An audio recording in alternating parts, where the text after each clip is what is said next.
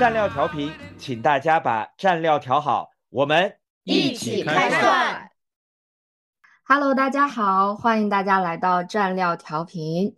今天呢是一个非常特殊的日子，我们今天录制的这一天是一月二十一号，刚刚好。今天我们要聊的是二零二四的宇宙天象。那今天就是二零二四第一个宇宙天象很重要的节点，就是冥王星从摩羯座进入到了水瓶座。对，好，那我们先让我们今天参与的四位主播，然后来跟大家打一个招呼。Hello，大家好，我是小梁，我是刚看完艺术展的小梁。大家好，我是小小，我也是刚看完艺术展的小小。好无聊，我们两个参加肯定是一对起。对，又是狗粮，其实。Hello，大家好，我是刚起床的 Lucky。Hello，大家好，我是呃梳理了二零二四天象的 Echo。嗯，好，那我今天呢，其实也不是说呃特别全面的去给大家做一个梳理，因为我梳理一下好长好长的一个一个清单。我今天就是从今年的重要天象挑几个，然后来和我的小伙伴们聊一聊，然后咱们也可以就像跳预言家一样，比如说我跟大家说一个。呃，今年可能的趋势，大家可以结合自己当下生活的一些节点来去给大家开一开脑洞，然后也欢迎小伙伴们就是在评论区，然后打出来，比如我们表述的一些观点，你可能开的一些脑洞，来做自己二零二四的一个预言家。对，呃，好的那嗯，我今天呢想跟大家说的第一个重要的天象就是。呃，我先跟大家普及一下，就是占星学里边天象的这个作用吧。就其实占星学它本质上它就是一种语言，它其实能相对准确的描述我们内在的运作和宇宙的这些行星的一些共振和互动。那天上的行星，它其实就代表着我们各种的心理的作用力。那像个人行星，比如说太阳、月亮。啊，水星、金星、火星，它更多的是我们个人的，比如说我们的人格呀、心智，包括身体、情感这些部分。那我一会儿要聊到的，比如说冥王星，还有天王星这些，它其实属于外行星嘛，它代表的更多的是，嗯，比如说集体的潜意识啊，或者呃咱们集体生活的一些驱动力。那这些其实是真正能够影响到我们现在经常会提到的一个词，就是大环境，就我们。在这一年里，可能大环境会有怎样的一些变革？对，那嗯，我想先听听小伙伴，比如说今年呃，在从二零二三到二零二四的这个转折，目前因为咱们处在的环境不一样嘛，目前对于当下身边大环境的一些观察，会有什么样的一些感受？对我感觉到好像全世界都有很多事儿，就是嗯我有点不记得去年、前年或者是怎呃那个一月是什么样的感觉，就是现在是每天早晨打开新新闻，对，对都会有各种各样的一些比较负面的新闻吧。对，而且而且我感觉这种东西可能大环境有时候出新闻的时候也都是具体到一些人身上的。我不知道最近你们有没有看到，就是美国加州这边有两个工程师，他们工程师夫妇出现了一个对挺挺嗯挺严重的一个就是命案吧，对，还挺惨的。就是很多这些事情都很挺震惊的。对，而且他不只是那一个，好像就是连续有好几个不同的情况，都是一些夫妻的命案之类的。反正在加州那嗯边，对，然后就嗯觉得挺负面的。然后包括日本的那边也一直在出事嘛，个新年开始那那几天，然后有各种飞机的事情，而且是感觉飞机也很各种各样的飞机事故。对我我是这样觉得。对，然后嗯还有东升不是说，呃，约旦那边好像可能是不是不安全？我们十十月份去是不是 也也不安全来着？就嗯，好像感觉他说的是土土耳其吧，他没有说嗯约旦。对，其实这个就是从是比如说这种国际层面，其实这个非常对应当下的天象，因为刚才我也就是有跟 Lucky 提到，就是冥王星它的这个周期其实挺长的，就咱们当下就是进入到了，就今天进入到了冥王星的水平零度，但其实冥王星在摩羯座，就是上一个星座，其实待了非常多年。它转折的那个年份就是二零零八年，就二零零八年到二零二三年这这十几年，其实冥王星是在摩羯座的。那摩羯座，我不知道，就是大家对摩羯座有什么一些基础的认知吗？我想听一听，我看一看有没有。呃，我我有一点，因为它是土象星座嘛，嗯，所以感觉就是比较，而且是应该比较，嗯，典型的土象的感觉啊，我自己的认知啊，所以它就是比较。闷骚，然后比较 闷，然后比较克制，然后比较的土，就那种感觉，对，不是那种土啊，但是就是对对对，我也感觉，就是我对摩羯的认知也是，就是呃比较沉稳内敛，然后呃也是属于大魔王星座之一。嗯，对，其实就认知都是挺挺对的，因为摩羯座它是土象星座，而且是开创星座嘛。它会给人一种，比如说，呃，我要兼顾，我要层级分明，我要就是向中心化的这样的能量。所以，嗯，二零零八年，嗯，其实也发生了很多大事儿，因为那个时候咱们还小。但比如说像二零零八年，它五月份有那个汶川的地震。哦，对。哦天呐，真的，我还是亲历。我跟拉怎么都没有反应。对，因为我满心都在想那个奥运会，是零八年奥运会这个很大的对奥运会。然后，但是九九月份它其实就是经济危机，就是美国的次贷危机。对对对，是的，是的，哇，真的，天呐！哇，怎么对？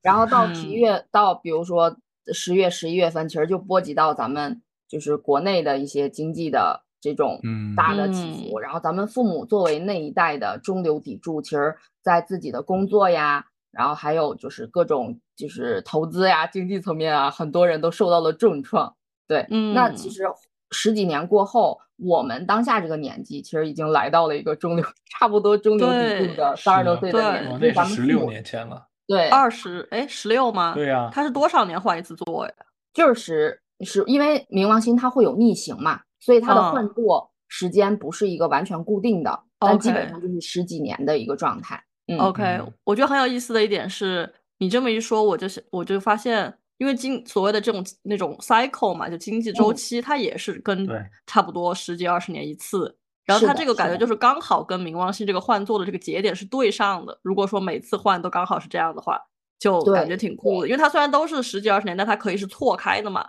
但是如果说零八年是一次危机，对吧？然后后来就慢慢变好了，然后现在最近又在经历这个 cycle 的这种感觉，对，是的，是的，这个也是，就是我想表达的一个，就像这十几年，其实我我不知道你们有没有经历，就关于比如房地产啊、炒房热呀，对吧？就是这些这些能量，就是因为摩羯座它是一个特别固化的，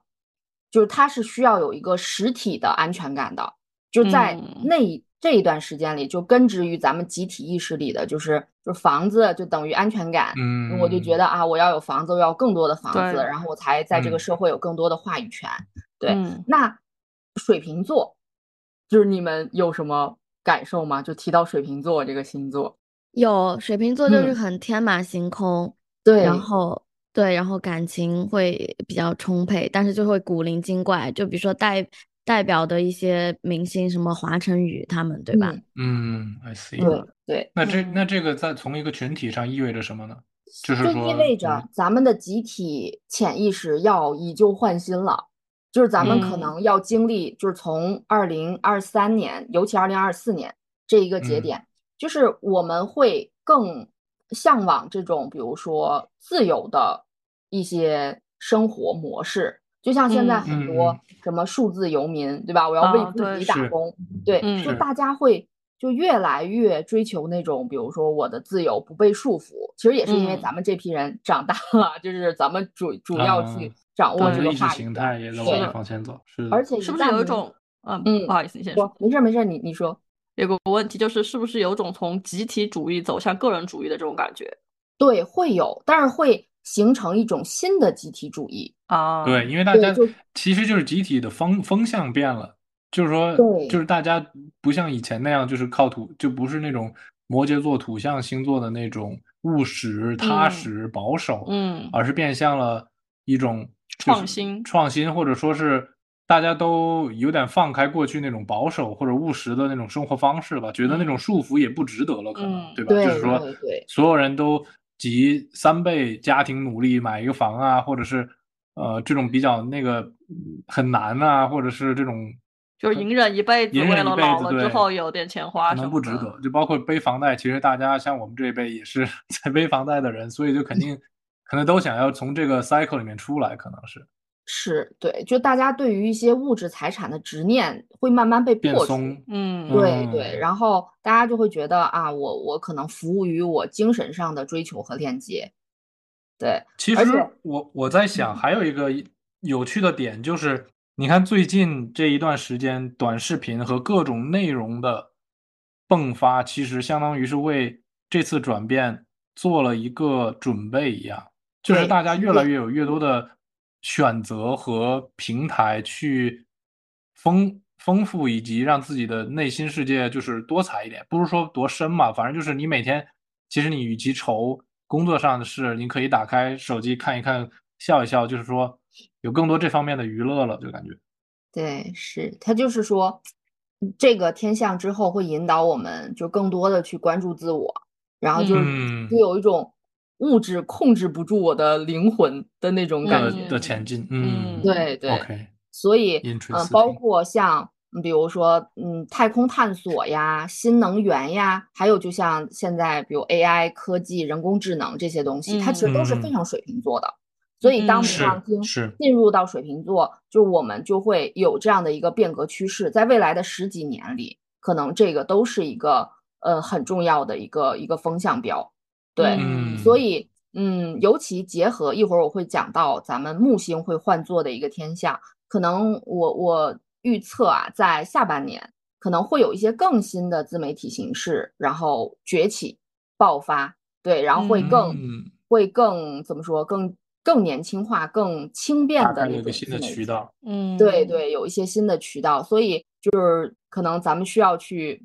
给大家的一个第一个提示就是不要让太重的，比如说像大环境不好啊这样的一些观嗯。念去束缚到自己。其实很多嗯。大环境悲观的时间，身边很多人反而更容易做出成绩，就是因为嗯。环境悲观，然后给了这种悲观的人很多事实的佐证。但是呢，嗯给了一些乐观的人一些去试一试的机会。对，所以一些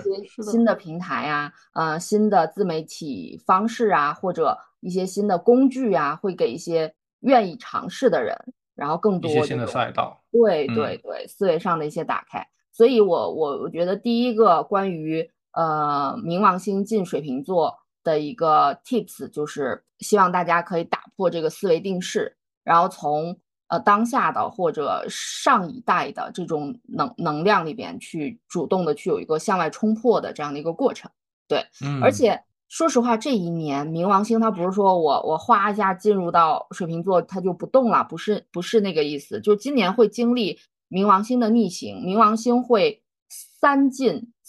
两出这个这个这个星座，所以这一年其实是比较动荡的，就它不是一个、嗯啊我完全过渡到了我咱们刚才探讨的这样的一嗯个、一个一个一个状态，而是说嗯。比如说几个节点，第一个就是今天，非常巧，咱们选的这个日子，今天其实是呃，就是一月二十一号，一呃早上大概八点五十分吧，冥王星进入嗯水瓶座了。其实像这种刚刚进入到一个星座，其实是特别容易让咱就是个人如果有觉知的话，去有更多思考，然后会给自己未来嗯有更多思想上的突破的这样的一个可能嗯性。那下一次呢，就是九月份。九月份的这个这个二号吧，九月初的时候，就是经历了这种冥王星逆行，然后冥王星再一次进入到水瓶座，然后可能这个节点又会爆发出一些关于呃思维变革的事情。那最后一次就是今年的最后一次是在十一月二十几号，对，嗯所以嗯，结合咱们二零零八年的那个那个经验呢，我不知道你们当下有没有一些，比如说金融方面的这种投资啊什么之类的。反正我个人的观点，但我没有任何去去给嗯大家建议的这个这个意思。反正建议，比如在今年四月份的时候，如果有一些嗯投资啊，或者说自己已经有所成效的一些东西，可以有一个及时回本儿的一个状态嗯啊嗯，嗯 啊，对，就赶紧撤出，先撤，先凉一会儿。止对止对对盈赶紧对。嗯对对，因为咱们以史为鉴，如果二零零八年嗯十一月份的那个节点确实会有一些风险性的话，那咱们及嗯时的去呃降低自身的一个一个风险，可能把嗯、呃不是投钱，而是把咱们的一些认知啊、经历啊、比如说我哎我去尝，就像咱们一样，从现在开始去做一些自媒体，对吧？就是我我不是说嗯真金白银，而是嗯以我自己的思维和这种经历来去做做投资，可能赢面会更大。嗯，嗯。对，我嗯我我有一个呃技术性的问题，就是嗯呃你说的那个三进两出这件事，就是说我们说这个，就是说这个这个呃冥王星和不同星座的相对位置，它是就是说每年都是在一年当中都在这样变，是吗？呃，冥王星因为它的周期很长，它每十几年才换一次嘛。但是嗯它就是今年就正好就是一个变革年，就是它是从嗯一个星座进入到另外一个星座。比如说它在摩羯座这十几年嗯，它也会有逆行，对，但是它不涉及换座，它对于这种集嗯体潜意识的影响就没有那么大。嗯啊、但是当涉及换座的时候，就像呃前几年有天王星换座，天王星从白羊座到金牛座，它刚换的那段时间，其实影响是最强的。对，前几年就是有有一段时间，嗯，就是比如说畜牧啊、农林呐、这一块儿股票涨得特别好，就是因为嗯天王星进入到了金牛座，然后对于这些呃跟呃畜牧啊，然后包括一些个别的金融行业啊，它的那个影响就会很明显。但是当这个换座完成了，就相当于这个能嗯量已经有一个转换了，它就会在这个赛道上很很平稳的行进了，它就不会有那么多的起伏。那么我们今年冥王星进入，比方今天进入了那个水瓶座，那它嗯是后来在什么时候再出来嘛？然后在九月份，然后再进。对对，因为就是呃，你可以理解为从现在到九月份，它是一个动荡期，就是它在零嗯。点零零度左右来回来去走，它是一个不稳定的状态，就是它既会嗯。呃啊，我还我要不然再回到这种安全的摩羯座的能量里吧，然后哎呀，我要不嗯。再跳出去试试吧，它是一个反嗯。复横跳的过程。对嗯。对，所以就是因为这个周期其实也没有那么长，就是九大概九个月的时间嘛，所以大家其实可以用这个时间去去考虑说啊，我我我在我内心深处，我哪些是不愿意被束缚的，我哪些是觉得我还是要维持我那个安全感的，然后找到一个平衡点。好的，对，就是这方面的这种，就是就是怎么样去更新自己的认知。就所谓的更新，也不是说啊，我一百八十度，我从这端到了另外一端，是而是嗯就考虑我哪些是可以变动的，我哪些可能还是需要就是给自己一些基础支撑的这样的一个状态。相当于还是顺应时代给你的一个启发，然后嗯你今后的一个呃发发展方向也好，或者什么也好，可以可以顺应这个星象嗯去、去做一些选择，可能就会呃更利于你个人的发展吧，大概是这个意思，嗯我感觉。是的，是的，是的，是的，而且就是聆听宇宙的信号。对，是一个风口，就像二零零八年那个时候，可能很多的新的集体意识也是在萌芽期嘛。那咱们现在二零二四也是处在一个萌萌芽期。那如果嗯说嗯我们能够找到一些嗯信息差，然后我们能够在个别领域去开始耕耘，那就会比其他那些没有得到这个宇宙信号的人有更更抢跑的这个对这个意嗯识。对，所以就会比较好。嗯，就包括这个挺好。嗯嗯这次变革，比如说大家可以观察，对于大家的比如消费习惯，还有一些比如观念，还有一些比如嗯关于嗯、老龄化呀等等这些，就是这些政策，它都会包括出生率，对吧？关于人口这些方面，因为冥王星它是那种蜕变涅槃嗯的那种能量。对，就我怎么样去用一些新的方式，把当下一些一些问题用一个新的角度给它解决掉。对，所以要可能会看到一些行业从此变成历史啊等等，嗯对，就会见嗯证这个整个的过程。对，包挺有意括思的。对对对，所以你就就可以理解为，其实这个能量从二三年就已经开始了。就那个时候，嗯比如说像在国内，二三年其实年初的时候刚刚疫情放开嘛，就很多人嗯他很乐观，就觉得啊，我可能我的嗯行业呀，整个大环境啊会大大要展身手。对对对，但其实从天象上，二三年本身就是比较动荡的一年，尤嗯其从三月份嗯开始。对，那那对动荡之后呢，就二四年，说实话也不会马上有一个立竿见影的嗯上升。对，因为就像我说的，九月份、十一月份，我们还要经历这样的一个大的变革。嗯，对，大概可能到二二五年，比如就二四年十一月份之后嘛，对，二五嗯年或二六年，二六年可能会相对进入到一个相对平稳的时期。嗯，明白。对，这个我觉得其实真的跟我们能感受到的一些趋势也很符合，因为我们俩都是在科技行业嘛，然后而嗯且我们的呃工作跟这些新兴产业其实也比较挂钩，包括什么 AI、人工智能啊，还有一些那些，对吧？就元宇宙的，对对对虚拟现实的。对，你看最近那个苹果的那个新的那个不是也出来了吗？对，已经出来了。对对，它新的那个呃虚拟现实的那个眼头戴头戴那个仪器，对，头戴显示对，嗯，然后对，所以就感觉这个新的浪潮确实是应该在开启了，但是就还还有很久，但是这个序幕有点拉开了的感的感觉，包括之前 Meta 出的那款就是 Smart Glass，哦可以听我们的野生代言人 Lucky，对 Lucky，对对超酷，就是是不是很好用？Lucky，超酷！我这次那个，哎，我觉得这个科技可能是大家都已经就是呃抓到的那个风向，因为我我们公司今年年会的时候，它的一个主题也是什么 future health，就是什么未来嗯健康。然后嗯，他可能也想往这种数字化呀，然后这种呃科技化这方面去走嘛。然后所以嗯我们的年会的主题还还有就是 dress code，就是那种什么嗯。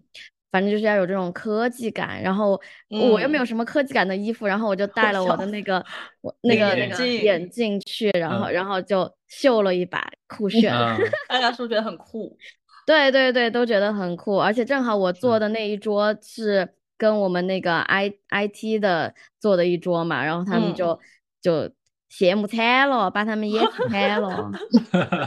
你真的适合去带货，真的真的太适合运营。所以很有意思。嗯，对，真的是一套的，我觉得。嗯，对而且这个天象它也不只是只有建设性的意义，因为冥王星它其实本身也是一个很激烈的行星，它其实嗯也会嗯发现和暴露出很多的问题，比如说就嗯像现在嗯 AI 这个趋势，很多互联网公司就觉得可能 AI 已经可以代替很多人工了，对吧？然后嗯就会有一些人员的调整啊，对吧？嗯裁员啊。但其实就是这种决断，其实会给未来的某些时间段带来一些危机。对，因为可嗯能那肯后来定会发现这些东西并不是完全可以代替的，就会出现是，一个手忙脚乱的时期，然后再逐渐回回到一个回个调。嗯，对人工和人工智能，然后和谐共处，怎么样去嗯配合的一个过程。其实，嗯，对我感觉，其实像这种呃技术的更迭和人劳动力的那种变化吧，其实都是这样的。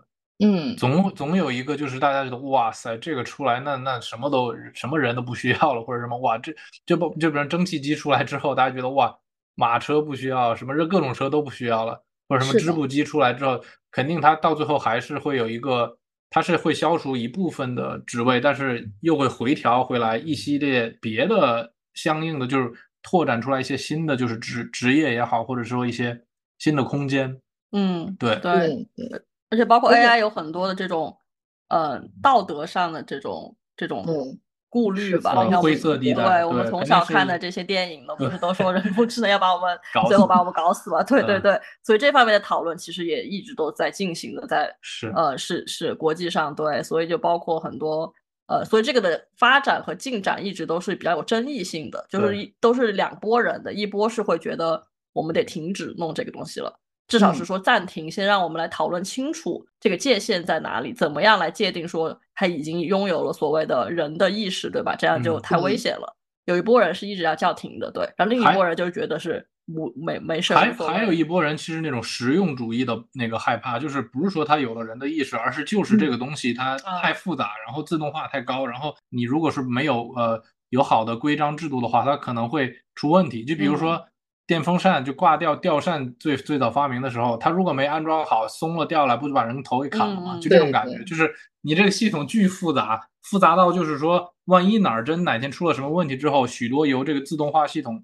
需要运行的东西，如果它突然没法正常运行，可能就造成很大的社会上的问题，比如说嗯。电站就不运行了，或者是什么东西就爆炸了，就就很多是这种这种这种这方面的顾虑。嗯。是的，对你们嗯。刚才表述的，就冥王星它还有一个关键词就是恐惧，对，就是冥王嗯。星，就是它是跟死亡链接的那种恐惧嗯，它是代表着这种蜕变、重生嗯，包括还有一个关键词就是权力，就二零二四它其嗯实也是各国，比如说去权力更迭的一年，对，就美国要大选了，对啊对对，嗯，而且 Trump 现在好像那个势头还不错，我最近对他好像已经。打败了他们党内的别人，对。对，就但是我们对 avoid 说太多政对对治，就反正这个对是要是有这个，嗯嗯嗯，是对，所以咱们不去做具体预测啊，但是反正呃，这个权利，你想，咱们做做一个造句，冥王星落在水瓶座，就是这个权利很可能会落在那些更思想独创新特、创新，嗯然后比较让人嗯。出其不意，而不是已经建立了非常稳固。因为摩羯座它的那个能量是，嗯我是稳固的，我是嗯、呃就嗯是固化的、阶级的、嗯父权的、自上而下的，对吧？就它是颠覆这些东西，然后以一个嗯出其不意、开创式的、平等的、自由的，然后自下而上的这样的一个一个状态。可能各国的这种选举权力的这个结构都会以这样的方式来去有一个落地的结论，对。嗯对，所以对于呃在权力中心或权力周围的那些已经习惯了结构固化的那些人，会是很大的冲击。对，是的会有会有这样的嗯一个、一个一个一个趋势态势。那对于我们，比如说个人个人这个层面，那我刚才也有提到，也也有跟 Lucky 说，就是这次冥王星进水瓶座，其实是有碰到 Lucky 的个人星图里的整个的上中天和下中天的轴线，所以他现在也在非常积极努力的去做自己职业和自自己内在感的一个革新。对，嗯就是当这个重要的天象碰到了个人行星的重要位置，就像在占星里边，四轴非常的重要，甚至比嗯。行星还要重要。的这个嗯。时候，可能大家就会有一些啊，我要去变革的动力。对，嗯。对，嗯。对对对，我觉得这个这个点真的非常神奇，就是我以前真的没有这个动力去做，呃，突破，就是，嗯。但是我突然之间就有了这种动力了，真的很神奇。而且我以前一直其嗯。实跟你们讲的就是，呃，我就是一个比较躺平的人嘛，然嗯。后，然然后那个，呃，正常就是我我我对工作的理解，也就是，嗯、他可以给我一份稳定的呃工资，呃，对，嗯。收入，然后我可以去呃有有一些比较多的假期，然后我就去丰嗯。富我的课外生课外嗯。生活，呃，旅行旅行也好或者什么也好，就就 OK 了。但是，然后我从来没有想过我会是一个要想要搞事业的人，就是我觉得嗯我 never 是一个想要搞事业的人，但是就突然之间在应该是在呃十二月底跟你们聊完一些什么东西之后，然后我突然脑子里面就有一个一个想法，然后并且就是觉得自己可以做这个事情，也觉得时机成熟。嗯然后更神奇的一个点是什么呢？就是我跟你们，我跟小小，然后跟就是我身边的几个朋友，然后包括跟东升聊聊完了之后，也是其实也是在那段时间内，然后就陆陆续续有 refer 到我这里的人来做，呃，就是做了解、做咨询，然后嗯，但是那个时候我其实什么事情都还没有弄好，恰恰就是我在跟东升他们聊完一些比较具体的东西之后，然后第二天就有一个非常认真过来咨询的，然后嗯，就涉及到报价，然后我就在东升他们说的那个基础上，我就往上稍微提了一点点，然后我就报出去了，但是我还是就是其实结构来说还是有点没有想好嘛，然后。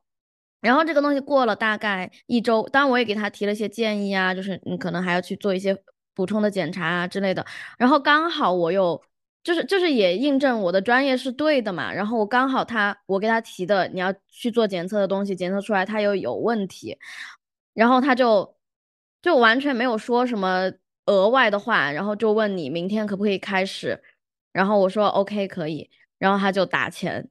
就真的就觉得。很神奇，就是我，我觉得，因为本来我是想，我不是跟你们说我要慢，我要慢慢来，然后我要，呃，比如说注册公司也好，注册个体也好，然后，呃，呃，怎么就是自己的一个宣发，就比如说录录些 video 啊，或者怎么怎么样的，就是我本来是有一个 plan，有一个步骤的，然后对，然后但是这个东西就是来的太快了，就是你有了这个想法之后，然后呢又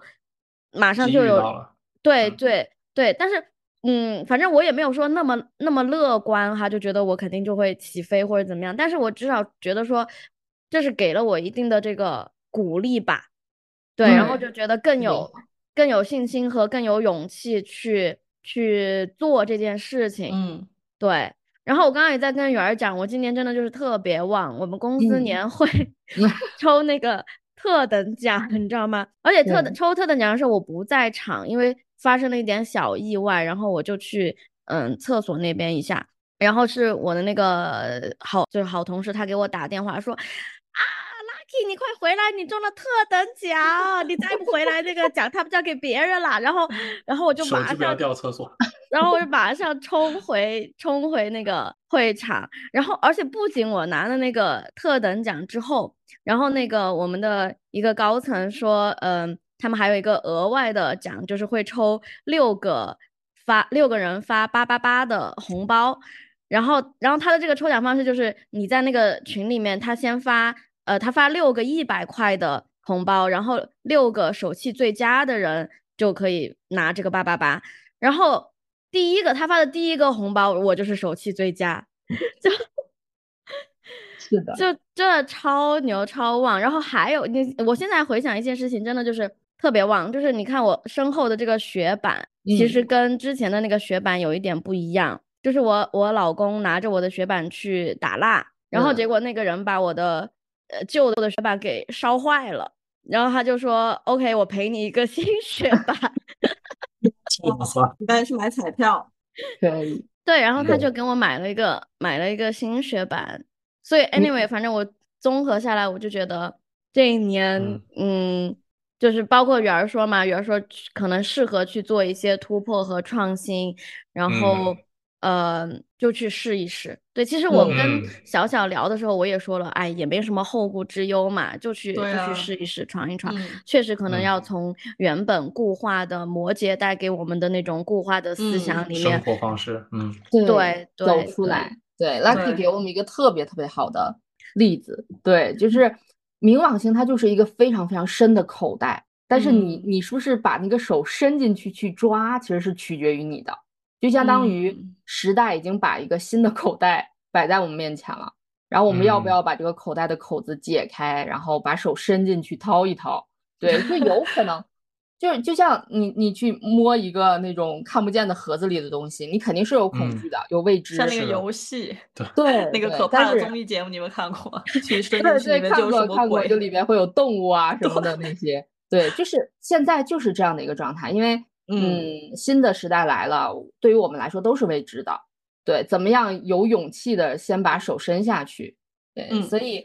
我觉得关于冥王星进入水平，其实还能聊很多。然后我就简单的给大家总结一下，比如说这一个天象对于各个层面可能会有什么样的影响。比如说从社会结构层面，可能在二四年之前会更强调，比如社会秩序啊、等级制度啊。那到啊新的这十几年，就一直到二零四三年吧，这个这个时间段。其实他会更多的提提提倡，比如民主、平权，尤其现在很多都在讲什么女权嘛，但其实会逐渐向民权、呃平权这个这个集体意识去前进。那比如经济发展，嗯，可能在之前会更关注实体经济呀，强调这种成本成本的把控啊，但到这未来的十几年会更注重，比如新能源。然后新的可持续发展，然后一些新兴的科技，包括绿色的能源这些，对，然后包括比如说像我们个人，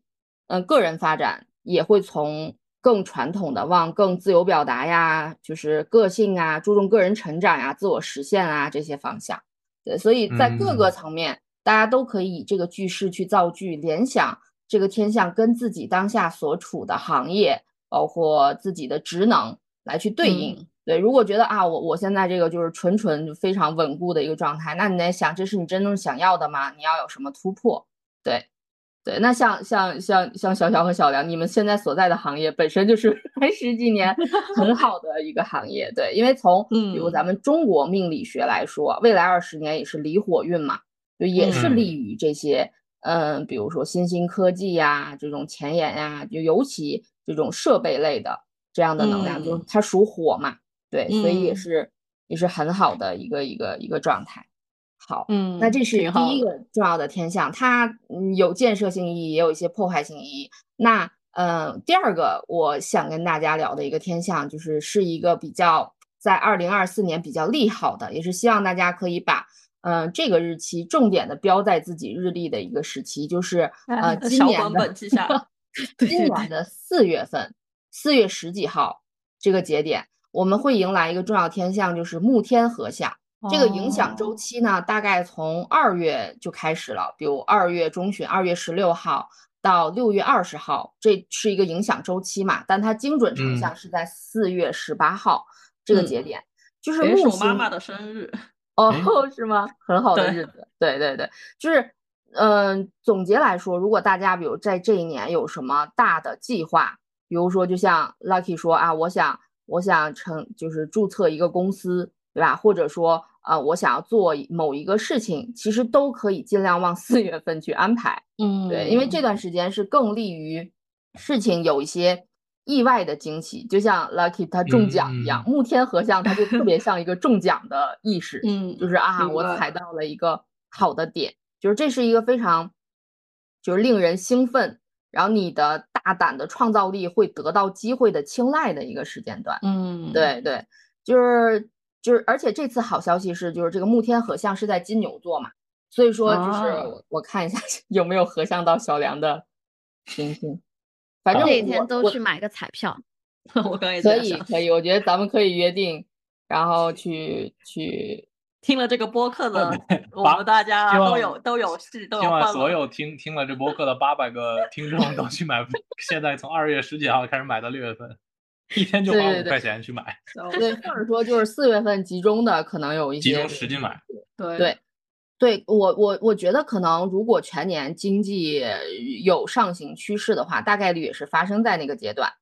嗯，就是嗯四月份左右。所以比如大家手里，因为现在很多人都被大 A 困扰嘛，可能 很多东西资资金啊什么都被困住了。那如果四月份那个节点前后有一些好的趋势和声音的话，就大家可以做自己的嗯选择啊。我我是嗯可以呃对吧？见好就收，还是我我希望对，就是这个就完全就是取决于自己的性格。但是从天象上确实是给自己这样的一个。一个一个一个趋势，而且，嗯，说实话，那个那个节点出生的金牛座的宝宝也还蛮好的，就是如果哦身。边有一些朋友，比如孩子是在那个时间段出生，其实也会，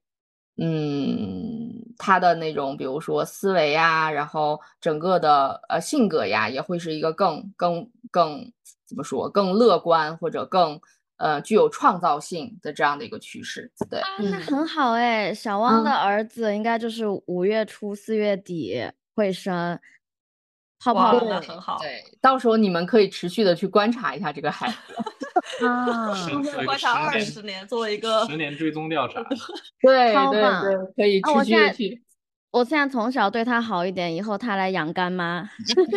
可以啊，可以啊，猪这是一种投资呀。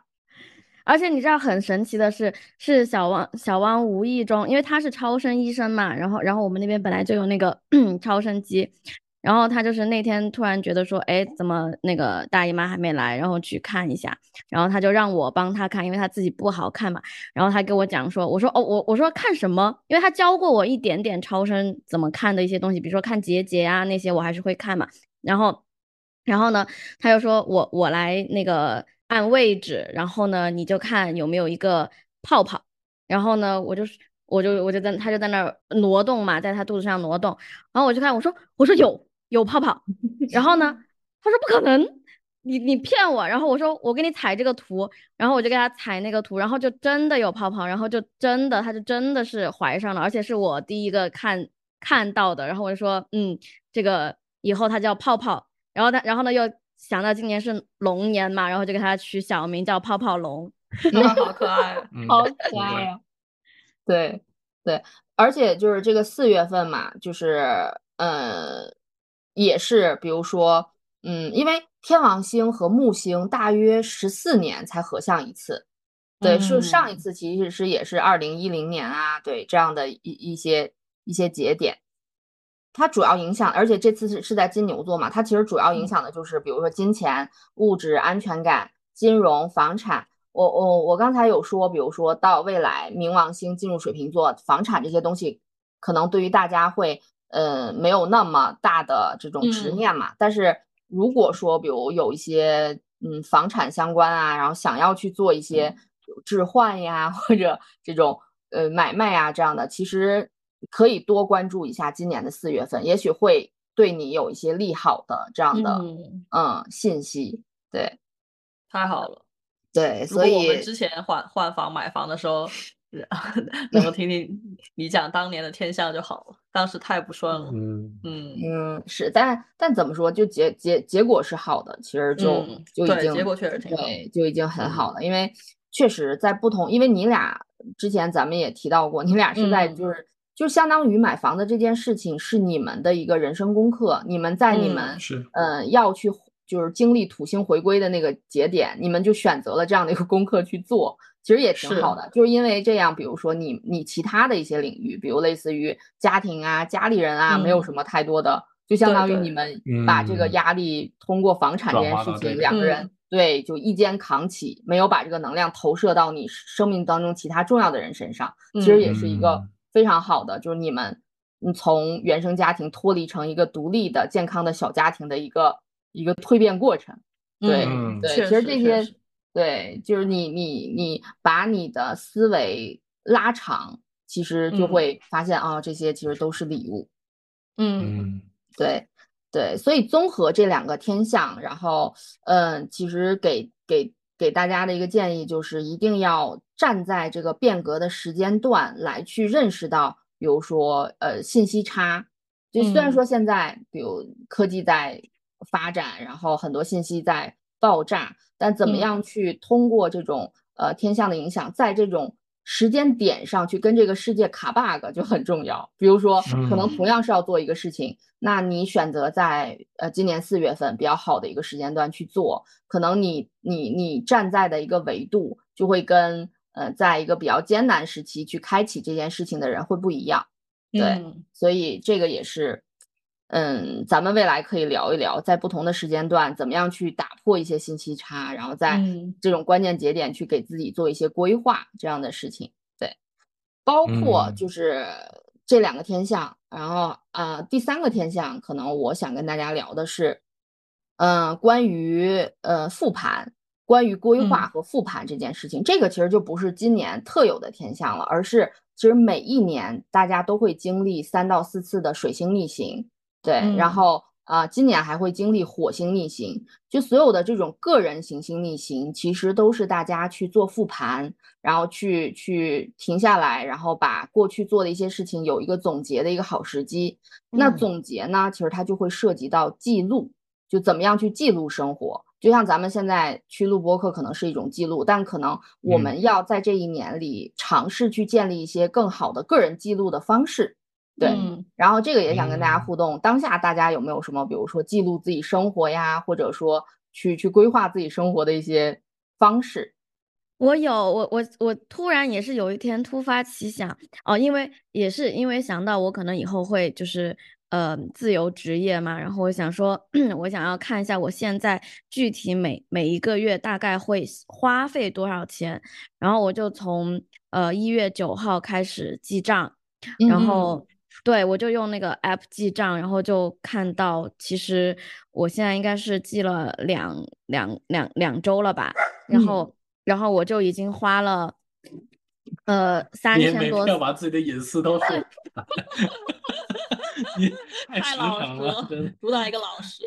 没事，对你都说了，已经听到了。没有，反反正就是反正就是正常花费啊，就是我嗯我也没嗯有特意去节约，然后怎么样，然后我就想看就包括所有生活费和就是说一些乱七八糟的都都包括。对对对，就都包括了。然后我就发现，哎，还是不知不觉还是花了这么多钱，而且特嗯别是头几天的时候，我就发现，因为因为我觉得我就是正常的一个呃上班儿嘛，然后就嗯是吃午饭呀、晚就是晚饭呀这些，就感觉应该不会有什么花销，对吧？我觉得可能一天你嗯花个几十块钱吃饭就差不多了。然后结果我发现我我那几天都花了两三百块钱出去。就吃饭吗？不是不是吃饭，就还有一些其他的买东西啥的大大小小嗯。玩剧本杀，对，当然也有剧本杀，然后就比如说还有那个弄头发呀，然啊后嗯嗯，都是一些屁人，就生活中你觉得你觉得啊，我可以不没啥可花的，可是你就会发现就 天天都有各种各样的东西要花。对对对，你就发现真的是每天呃乱七八糟的很多事情都会都会花钱，然后包括还有什嗯么狗狗狗狗洗澡啊，对对狗狗美容啊，所有这些。对，对，然后然后你你那个呃点点甜品吃啊，就 就花钱的东西实在太多了。然后我就发现，嗯哎，我怎么会？我就是第一周的时候我就发现，哇，这个远超，就是我定的哈，我定的我一个嗯月花五千块钱，就是我这是异想天开的一个价，那个嗯不是价格，嗯是就是嗯 budget 而已。然后嗯然后我就发现，我一周过后，这个 budget 就已经。而且关键从一号到九号的账你还没记，对，笑死我。对，反正就是我现在两就是九号到现在这个 budget 已经 kill 掉了。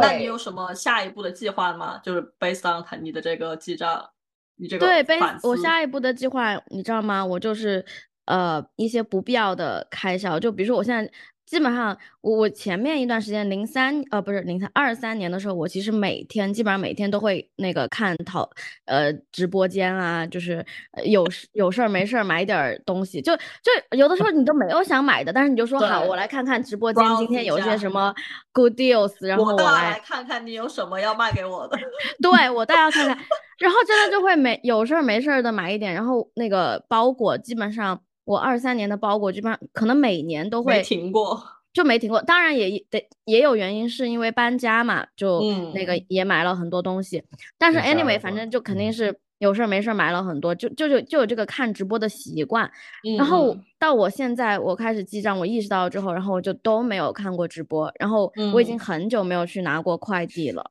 那挺好的，很有用。对对，然后我就觉得你我要把还是要细水长流，别一下全都嘎嘎住了，然后回头就报报复性，就一天两天不睡觉。对，直播间。就也不会，而且而且我们那个前面收了一下那个衣物嘛，就其实我、我和嗯我很久没有把那个冬天的衣服拿出来，我只拿了几件衣服出来，然后就有点儿想买。然后嗯呢，我我我们这次周末就把那个所有的冬天的衣服拿出来之后，就发现还有很多衣服没有穿，然后这个冬天嗯已经要过去了。嗯是的，是的，嗯，是对记录生活，嗯，挺好。对。Lucky 这个就是特别好的一个例子，就是你你如果不记录，只是按照自己的下意识去生活的嗯话，其实很多东西它没有一个改变和嗯变革的一个更新。对你的你会下意识的，就是你你的思考模式它就不会有一个成不会有长。改变。对对所以记录就就我我是推荐大家可以真的就是哪怕每天随手，比如说记账啊，或者记自己工作呀、成长呀、思维啊，什么都好。就是嗯嗯，然后再一些不是说啊，我记完之后我每天要回去看，那太累了，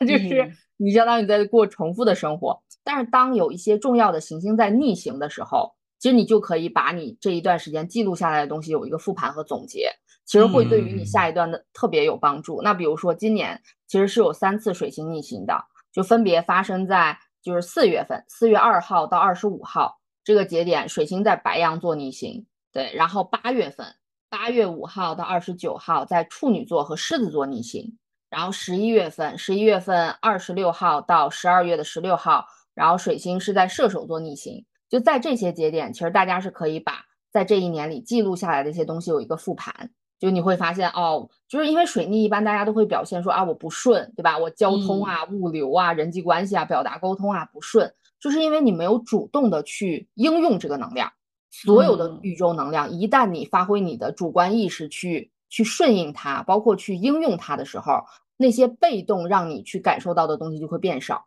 对，这也就是嗯变相的去掌控了自己的命运。对，是的，嗯，对，嗯所以就是这些节点可以大家就是作为今年年初开始记录生活，然后作为自己复盘的一个节点计划。然后这个呃也我们也会在文字部分，然后去给大家打出来，然后让大家去嗯看一下。那今年除了呃水星逆行，还会经历一次火星逆行，大概是在今年年底，就是从十二月七号到二月二十五号这段时间。因为当下其实呃国际局势也有很多地方都是在就是有战争嘛，就是不是嗯那么的、呃和平，对，所以可能到二零二四年年底，很多的战争它会有一个比如说反复，然后从而嗯有一个结论。对，大概到嗯二五年二月份吧。对，这个也大家也可以去关注一下。然后嗯这这些方面，包括从个人层面，可能，嗯，这一段时间大家在健康层面呀，包括人际关系层面啊，情绪层面也会比较激进。对，嗯就怎么样在年底的时候，就让自己尽可能的去安抚情绪，然后避免一些不必要的事故啊、疾病啊、受嗯伤啊，也是咱们可能很重要的一个一个一个人生功课。对嗯，我今天其实是主要就跟大家复盘了几几大重要的天象吧。第一个就是呃，冥王星要进入水瓶座了，然后第二个是木天会在四月份合相，然后第三个呢就是可能大家嗯在在新的就是在这新的一年里会经历几次逆行，对，然后那大家比如说。对于今年的这种天象啊，或者各个方面预测呀，可以有如果有什么问题的话，也可以提出来，大家现在讨论一下。嗯，我就觉得记录这个东西，我们俩真的是挺惭愧的。完全没做过对，没有我，我比你好一点。就我我我，为什么质问我？就是我偶尔偶尔嘛，就突发奇想会记录那么一下，因为我会用手机的那个备忘录，就是苹果手机不是有那个笔记嘛？对对，我偶尔真的会，但就非常非常偶尔，可能几个月一次，或者是一年一两次那种。对，但是我还是会有时候会突然有瞬间的一些想法，我会记一下的。对，但是小梁是真的，他是我是意识到了我该记录，但是我没有做到嘛。小梁是他根本就不觉得他他要去记录，因为他的他就说他很懒，然后这些东西都怎么怎么样。对，所以我觉得小梁你可以讲一下你是怎么想。我就是没有意识到要记录的必要性。如果我意识到，我肯定会记录的。你现在意识？到吗？我现在有意识到，我现在是在想用什么方式记录。还有什么方式？就是你可以有很多种方式，你可以写日记，你可以记账。我最讨厌记账了，我肯定不可能做这个。然后，嗯、对我们俩都不记账，我们俩或者是人生都没记过账，或者是你就是每天拍一些就是比较固定的东西，啊，自己对自己说。对，或者也不是说对，也不用对自己说，反正就是有一个相对的影像也好，文字的某种记录嘛，对吧？然后嗯让自己有能有一个就是前后的对比呗。对，所以你你准备、嗯 你你准备开始怎么记呢？呃，我我我我我有些粗略的想法，回头我可以实践一下再说。对，嗯，对，实践好，那我们过一段时间再来问问小梁啊，可以进展。可以 可以我，觉得这是来忘查了。作业。其实我觉得嗯。记账，我之前也从来没想过我会记账，因为，嗯，其实我前面有一段，呃，分开跟就是跟某一个前任分开的一个很大的缘由，就是他要我记账，然后要我那个就是呃存钱啊什么之类的嗯。嘛，然后然后我觉得他好烦，我觉得他在束缚我，特别懂然后现在你自我束缚了，但是我觉得他不，因为人在，所以人是发展变化的嘛变的嘛？对你你现在的心态肯定当时不一样嘛，你嗯成熟了嘛？你当时肯定是呃，肯定是别人让你记账，你肯定是不想记的。对，当时就觉得花呗又没有啥，对吧？嗯然后这还不能让自己开心点儿吗？然后就就没有完全没有想过说什么要记账，然后要存钱。哎，但是我真的很感谢他的一点就是，虽然我讨就是不喜欢这件事情，就是我没有记账，但是因为他给我养成了存钱的习惯，然后嗯。所以所以这也是我可以回国的一个理由，就是我有存嗯一些有一钱，点对，有些。嗯积蓄，对我有存一些钱，然后有些然后资本。对对对对对，所以所以也很感谢他，对，我们俩的心态，我觉得跟你有点像，因为我们俩之前有一个那个嗯那种叫什么财富管理师还是什么的。哦，对对对，他来跟我们说嘛，然后他就说我们要来来，你们有这个烦死他目标对吧？什么多少钱放这儿，多少钱放这儿，什么东西的，他就开始跟我们开会嘛。然后他开会的时候，就是让你觉得你人生还有什么意义呢？当然，这仅代表我们俩的观点啊，肯定就跟大家可能不太一样。然后他就会说，哦，你们要去非洲旅行了，对吧？那我们看看从哪一笔可以拿一笔钱来放的这个 trip，就资助这个对对 trip 对，就是说你需要把这一笔拿什么什么，然后就是那种说的很，就是有一种你人生还有什么意义的感觉，对，就是跟 Lucky 分享，就是你知道吗？就就是我我感觉他就是你让一个第三方来帮助，就帮你做这种计划，就是经家庭经济的计划，就有一种你把家庭当公司去运行的对，很有种感觉，就是说，哦，你的股票放这儿，然后你的这啊个现金存到这儿，然后什么，你的这笔奖金就拿出来放的，就是拿去放花你的非洲，然后你的这个什么哪未来的哪一笔股票又拿去放到这个，就让你觉得，呃我也不知道，反正我未来就很难受，然后我们就跟他把他拉黑。就我就说我我当时跟他说的是，呃，非常感谢你对我们就是我们两个的这种帮助和提携吧。但是我觉得我们两个现在的那个人生状态和财富呃那个积累还没有到需要您来帮我们的状态，对，所以有点好笑。我说要不要五年之后我们再重新那个链接一下？对，就把他推了，对 对，我们俩就觉得有点难受，反正。对，嗯因为我们两个就是就是说，我感觉这种计划和安排肯定是有意义的。就大体上，我觉得每个家庭找到自己适合的那个那个那个步伐就可以了。反而很多时候太刻意那什么，就有点打破生活中的那种嗯，随意随意性舒适感。毕竟人天天过日子，谁也不想就是说。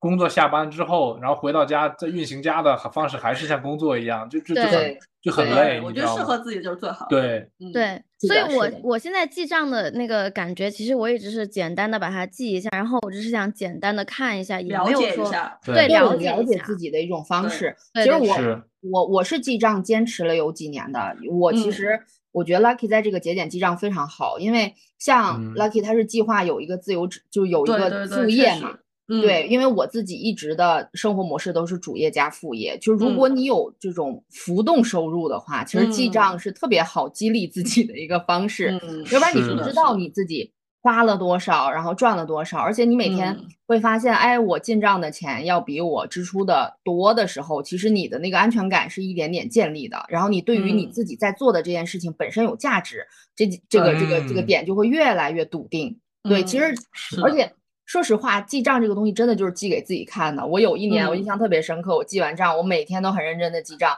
然后进账出账，然后后来我核对了一下我的账户，其实也对不上，就是差得多 吗？记得跟你实质差得多吗？账户，对对。然后，但是我记得进账可能要比实际的那个少，我还想，哎，这都哪来的钱？这挺好的，是一个对，其实还蛮好。其实我感觉这个这项运动，就是这嗯项行为，就是一个很积极的，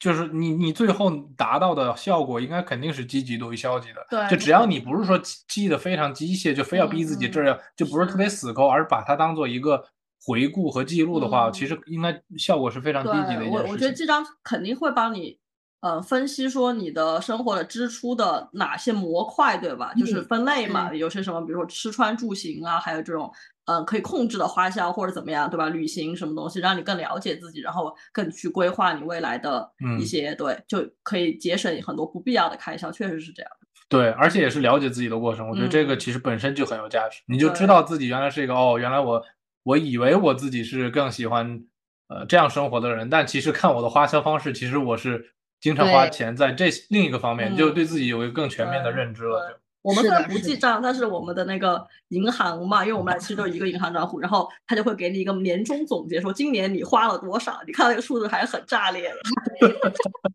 很吓人，对，真的挺吓人。嗯，我们还是稍微记一下。对对对，你你 尝试一下的话，就是就是把自己从被通知，然后变成我心里有一个答案，我对看嗯对对，定的是有有数是这样的一个转化。对，是对，是所以记录其实还是蛮重要的。我觉得，可能对于嗯咱们的财富观念也好，然后爱好也好，然后生就是对于大脑的认知也好，其实都以嗯一个游戏和就像养宠物的一个心态，就我怎么样嗯把它滋养的更好的这个维度，对，其实嗯会，我觉得会会更有收获。对，嗯，有道理。是好呀。然后咱们今天其实聊也聊了很多，时间也差不多了。然后，嗯然后也是希望大家今年可能有一个对自己人生，因为还没有过年嘛，然后在嗯咱们的这个认知里就觉得啊，我过完年，然后开启新的一年。然后在占嗯星的这个认知里是觉得啊，过了春分，我开启了一个呃新的一嗯年。其实，嗯、每一年大家都有很多可以重启人生的这种时间节点。对，然后也是希望嗯今天我们聊的一些呃小的呃知识点可以帮助到大家。然后大家啊、如果有什么嗯对于新的一年新的一些呃问题呀、或者规划，也欢迎在这个评论区区里边和我们互动。然后我们 也都非常喜欢和大家去 有一个交流。对大家中奖了，记得告诉我们啊，我们四月来复盘。我们可以对分一下。对，分享一 下这个二零二四年开年的一些小幸运。对，不要忘了嗯给我们打赏，对吧？中奖了要给我们打赏一下中奖了打线上。给我们点奶茶钱。OK，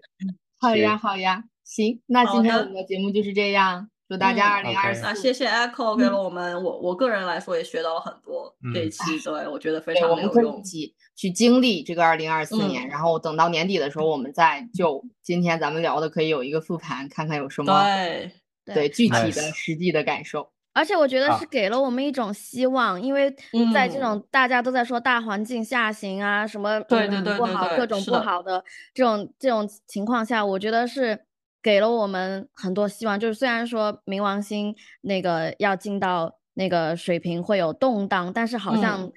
对于我们这一代人来说，它可能是一个好的动荡，对吧？对，可能对有动荡就有就有机遇嘛。对，是一个阵痛期，阵痛期只要你把它好好利用，挨过了之后，就会是一个很好的上升期了。对，而且我觉得它特别利好我们，就它可能不太利好，比如说守旧的呀什么对的那对对，是，的，是的，对吧？又是一波守旧的粉丝，对，时代被把你把他们抛弃了。没有了。好了好了，希望我们的听众都是我们。可以，谢。嗯行，那我们今天就这样，好的，好的，拜拜。拜拜。拜拜。嗯。If I was